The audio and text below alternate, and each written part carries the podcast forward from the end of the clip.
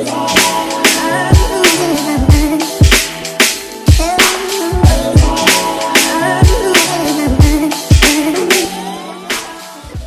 yo, bienvenue sur le K-Suis Show. Ici, on parle nutrition, fitness, lifestyle, développement personnel. Le tout pour vous apprendre à être la meilleure version de vous-même. J'espère que la team No Bullshit se porte bien, que vous êtes en forme, en bonne santé et que vous continuez à faire des gains. Vous connaissez les règles, les amis. Alors, je suis très excité, je suis impatient de commencer mon programme Mentorship qui commence dans quelques jours, ce lundi. Je me réjouis de partager avec plusieurs coachs et thérapeutes. Ça va être un truc de malade. J'ai tout donné, je vais tout donner et vous allez avoir accès à des guests. Franchement, c'est un truc de ouf. C'est l'information que j'aurais voulu avoir en tant que coach quand j'ai commencé et même à ce stade maintenant, c'est l'information que j'aimerais suivre. Franchement, j'ai fait de mon mieux pour allier la théorie et la pratique. J'ai fait de mon mieux pour allier l'art du coaching et aussi euh, le fait de vivre de sa passion du coaching. Donc il y a tout un aspect marketing financier qui est intéressant et que malheureusement, on ne nous apprend pas et qui est primordial dans ce métier-là. Donc, j'estime avoir réussi à faire tout ça, allier la pratique, la théorie. Je pense être assez successful dans ce que je fais et j'ai envie que d'autres le soient également parce que c'est ma passion, c'est d'élever les autres. Je suis pas là pour faire comme euh, tous les arnaqueurs que je vois dans, ce, dans cette industrie du marketing. Faites ça pour faire de l'argent, etc. Non, non, c'est comment être un bon coach avec de l'intégrité, donner des résultats, aider les gens et vivre de sa passion. Et c'est ça mon but avec ce programme Mentorat. Donc j'espère que plus de coachs et thérapeutes vont rejoindre l'équipe, la team No Bullshit des professionnels de la santé. Donc voilà les amis, dans l'épisode d'aujourd'hui, on parle de performance. Je réponds à une première question qui m'a été posée plusieurs fois. Est-ce qu'il y a des bénéfices à faire du travail de sprint, euh, d'explosivité sur du sable? Je vous donne ma réponse et j'explique le tout avec des explications scientifiques, des faits. Facts only. Hashtag facts. Et dans un deuxième temps, je réponds à, la question suivante. Est-ce que on est condamné par notre morphologie? Parce qu'on entend souvent ça des experts dans le domaine qui disent que on ne peut pas faire certains mouvements parce que on n'a pas la morphologie pour, parce que notre bassin est orienté de telle et telle façon. Par conséquent, on ne peut pas faire ci, on ne peut pas faire ça. On me l'a fait croire à moi aussi, mais comme je vous l'explique dans ce podcast, c'est du bullshit pour bah, la plupart des cas. ok? Donc, si vous voulez en apprendre plus sur le domaine articulaire, je vous conseille mon programme Ange Fondation. On a parlé de bassin, c'est un des sujets du podcast d'aujourd'hui. Dans le programme Ange Fondation, je vous apprends à évaluer votre hanche, à bien connaître votre articulation de la hanche et à développer ces tissus les plus profonds.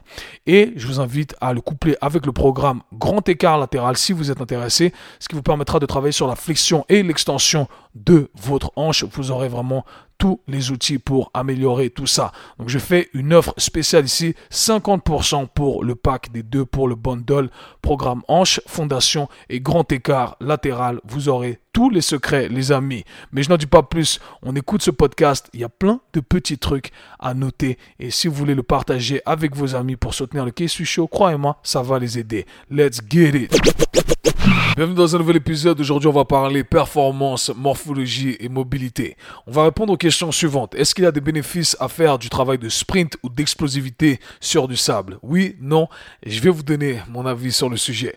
Dans un deuxième temps, on va répondre à la question suivante.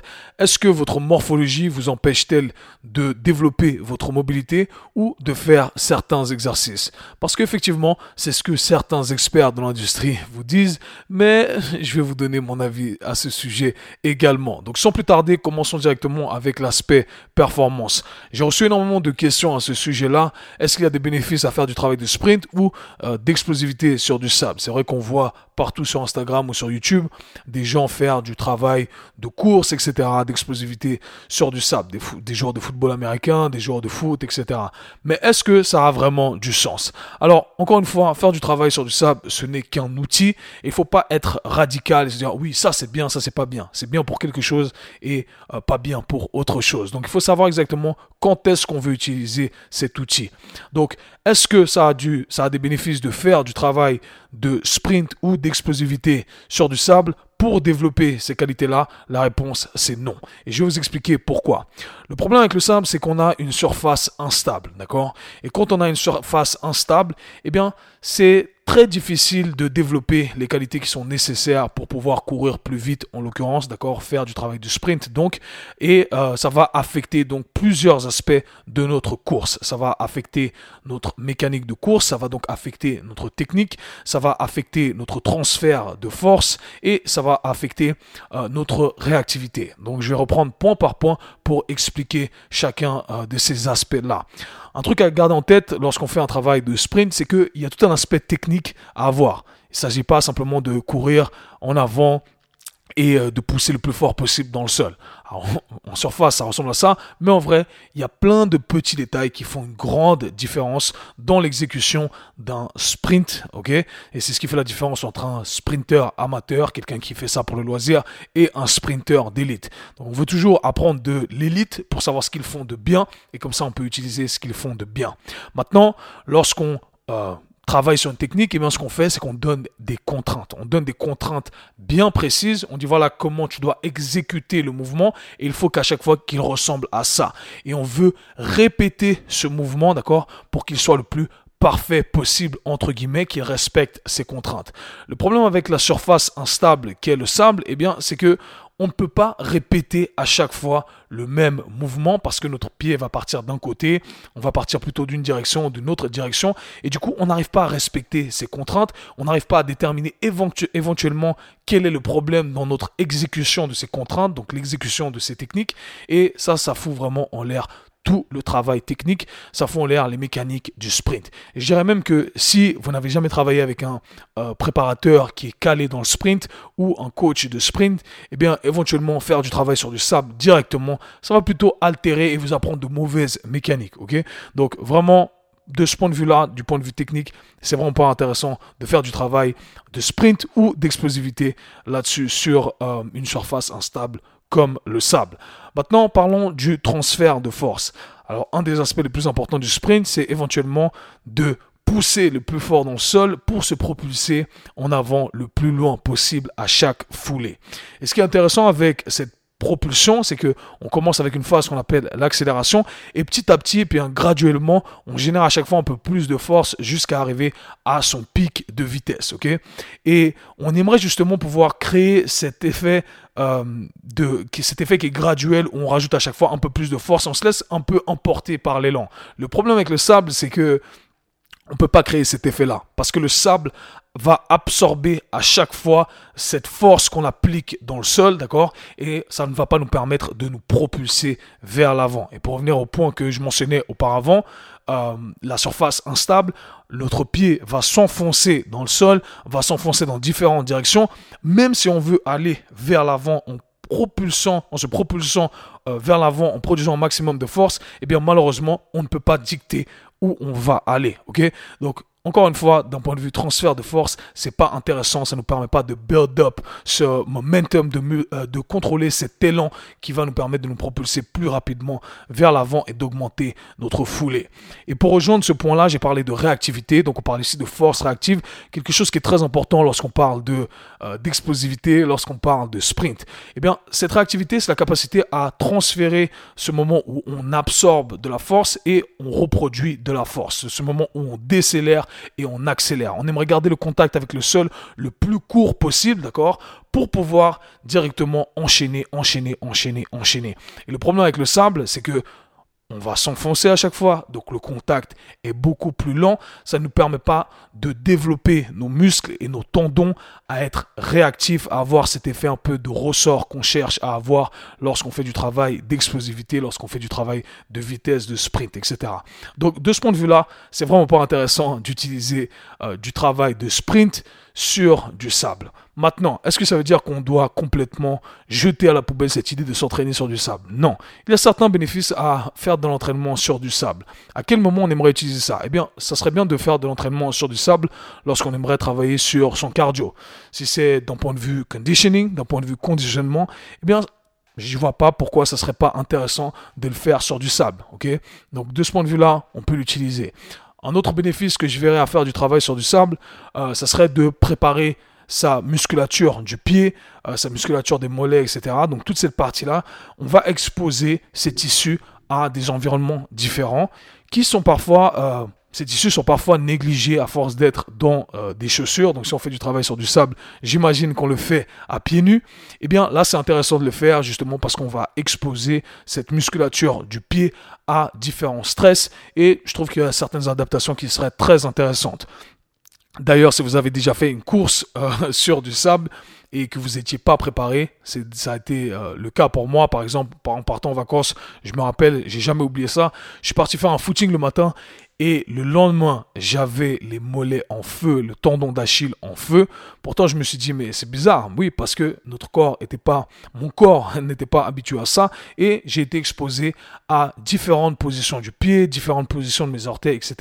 Donc, il y a quelque chose d'intéressant à faire si on le fait progressivement, bien entendu. Donc, voilà ma réponse. J'espère que ça a du sens pour vous. Si vous voulez développer votre explosivité, votre sprint, eh bien, Faites du travail du sprint sur un track, d'accord, sur une piste d'athlétisme, sur quelque chose de solide. Et voilà, il faut pas chercher midi à 14h. Des fois, les gens, on cherche à compliquer le truc, à rendre le truc trop fancy pour rien du tout. Si le travail sur du sable rendait plus explosif, d'accord, nous permettait d'augmenter notre vitesse de sprint, eh bien, les sprinteurs d'élite feraient du travail de sprint sur du sable depuis bien longtemps, ok? Donc, il y a des bénéfices à travailler dessus mais pas pour euh, ce que j'ai mentionné, d'accord?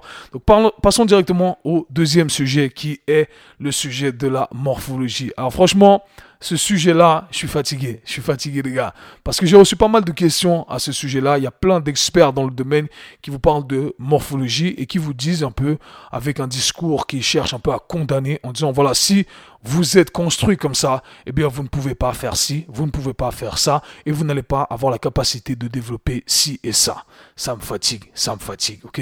Mais je vais m'expliquer un peu sur le sujet. Et je tiens à dire qu'il y a des coachs de renommée, d'accord? Internationales qui disent ça, des Mike Boyle et tout ça. Mais il faut faire très attention ok, quand on parle d'experts. Ce n'est pas parce qu'un expert est qualifié dans un domaine qu'il peut s'exprimer sur tous les domaines forcément. ok Donc faites très attention à euh, ce que vous consommez, bien entendu. Je parle à tous ceux qui sont coachs et qui sont dans l'industrie. Parlons maintenant de ce qu'on dit souvent au niveau de la morphologie. J'entends souvent les gens dire que euh, voilà, on ne peut pas faire de squat profond parce que on a euh, une certaine longueur de fémur ou une certaine longueur de tibia. Le discours est le suivant. Si vos fémurs sont trop longs, eh bien, vous n'allez pas pouvoir, vous n'allez pas pouvoir descendre complètement dans un deep squat. Ou si vos tibias sont trop longs, vous n'allez pas pouvoir descendre dans un deep squat. Pourquoi? À cause de la physique. ok, mais c'est complètement erroné. Le corps ne répond pas, encore une fois, à toutes les règles de physique que vous connaissez. Notre corps est construit avec un modèle un peu différent, d'accord? Un modèle de tenségrité, un modèle qui est, voilà, je vais pas rentrer dans les détails là-dessus, mais c'est quelque chose qui est différent qu'un simple modèle où on pose une brique sur une autre brique, une autre brique, une autre brique, une autre brique, ok? Donc l'idée est la suivante. Votre corps est composé d'articulations, ok?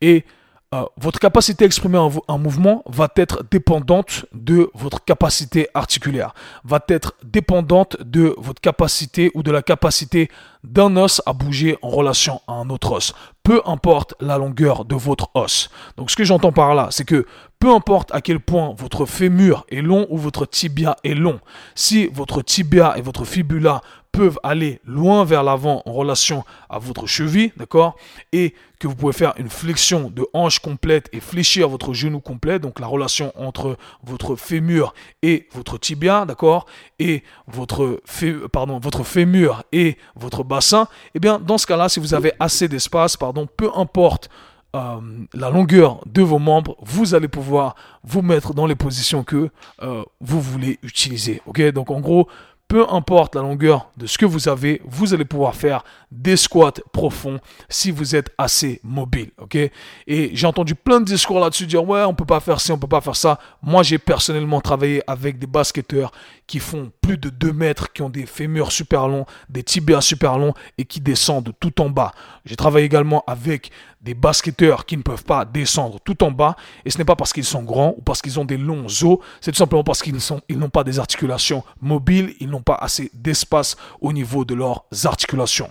Maintenant, la question se pose, est-ce qu'on peut développer tout ça? Oui, tout le monde peut développer ses articulations, sauf si on a une croissance osseuse qui n'est pas normale. Dans ce cas-là, eh bien, des médecins doivent venir et doivent couper cette croissance osseuse et ensuite on peut chercher à développer le, tout. Quand je parle de croissance osseuse, je pense en l'occurrence à des dysplésies de la hanche par exemple. Ce sont des cas avec lesquels j'ai travaillé et même avec des gens qui avaient des dysplésies de la hanche, eh bien on a réussi à faire du progrès. Alors maintenant pour parler de morphologie et de mobilité, j'aimerais aborder le sujet du bassin parce que c'est tout le temps quelque chose qui revient on parle souvent du bassin, on parle souvent de la tête du fémur. Donc le fémur, l'os de la cuisse, on a tous une orientation de la tête du fémur qui est différente, une orientation de l'acétabulum, donc euh, le, le, creux dans le bassin dans lequel la tête du fémur vient se mettre, qui est différente. Ça c'est vrai, c'est une réalité. Nous sommes tous construits différemment. Maintenant, ça veut simplement dire qu'on a certaines prédispositions. Ça veut tout simplement dire qu'on va être plus à l'aise en se mettant d'une certaine façon plutôt que d'une autre façon. Mais en aucun cas, ça ne veut dire qu'on ne peut pas développer plus. Je m'explique. Si vous avez une tête du fémur qui est orientée d'une certaine façon, euh, qui vous permet, ou d'une façon qui euh, vous met dans une position plus à l'aise lorsque vous êtes en rotation externe de la hanche, eh bien, voilà, vous avez une rotation externe de la hanche qui est relativement grande, c'est facile pour vous d'avoir vos genoux un peu vers l'extérieur, c'est cool, ok? Maintenant, ça ne veut pas dire que vous ne pouvez pas développer l'autre aspect, d'accord? Le côté opposé, ça ne veut pas dire que vous ne pouvez pas développer votre rotation interne de la hanche. Vous pouvez très bien développer cette rotation interne de la hanche en travaillant dessus, bien entendu, ok? De la même façon, si vous avez une tête du fémur qui vous met dans une position où vous êtes plutôt en rotation interne de la hanche, d'accord Donc les genoux qui vont un peu plus vers l'intérieur, les fémurs qui vont plus vers l'intérieur, eh bien, ça ne veut pas dire que vous ne pouvez pas développer votre capacité à ramener votre fémur en rotation externe, d'accord Vous pouvez développer le tout. Toute ma vie, j'ai entendu ça. On m'a dit que je ne pouvais pas développer euh, mes hanches à cause de ma morphologie. On m'a dit que je n'allais jamais être capable de faire euh, les grands écarts. Or, 2021, je fais tous les grands écarts, Et je fais ça depuis des années maintenant. Donc j'ai prouvé que c'était faux et j'ai travaillé avec des centaines et des centaines de personnes. Malheureusement, aujourd'hui, les gens qui vous disent ça, euh, ne sont pas assez calés sur le sujet ou du moins n'ont pas passé assez de temps à chercher à développer ces aspects-là. Et du coup, on a un discours un peu condamnateur. On dit, euh, voilà, moi j'ai essayé pendant 5 minutes, ça n'a pas marché, donc ça veut dire qu'on ne peut pas, ok? Malheureusement, non. Moi je me suis pas dit ça, je me suis dit, ok, on m'a dit que je ne pouvais pas, je vais continuer à travailler sur ma mobilité, je vais pousser le truc, on va voir où je peux aller. Et vous voyez, j'arrive à faire tous les grands écarts. Donc, j'ai parlé de ça également avec une contorsionniste qui est très connue, qui a des centaines de milliers de followers, qui avait même posté un truc à ce sujet-là, On avait discuté, elle avait dit que avec toutes les personnes avec qui elle a travaillé, on parle de contorsionniste, donc c'est des positions très extrêmes, des grands écarts, euh, ce qu'on appelle des oversplits, donc euh, euh, les pieds surélevés lorsqu'ils font les grands écarts. Elle a dit qu'elle n'a jamais eu une élève une élève qui n'a pas eu, euh, qui n'avait pas la capacité de se mettre dans les grands écarts, dans les positions de grand écart à cause de leur morphologie, contrairement à ce qui leur a été dit plusieurs fois. On a plusieurs exemples. Encore une fois, que de l'empirique ici, que de l'expérience personnelle, mais je vous l'explique avec la science également. Vous pouvez créer plus d'espace au sein de vos articulations, vous pouvez développer plus même si vous avez certaines prédispositions et que vous êtes plus à l'aise dans une position ou que dans une autre. Ok? Donc, c'est le seul truc à garder en tête et je ferai plus de vidéos à ce sujet-là. J'espère que ça vous, ça vous aura aidé. J'espère que vous en aurez tiré quelque chose et que vous pourrez appliquer. Ne vous condamnez jamais. Trouvez ce qui vous correspond, travaillez avec ce que vous avez et développez plus. Si vous avez des questions ou vous voulez commenter sur ce sujet-là, n'hésitez pas à mettre le tout en commentaire. Dans tous les cas, nous, on se parle très bientôt. Peace. C'était le K-Sui Show. Si vous avez apprécié le podcast, abonnez-vous, partagez-le avec vos amis. À très bientôt.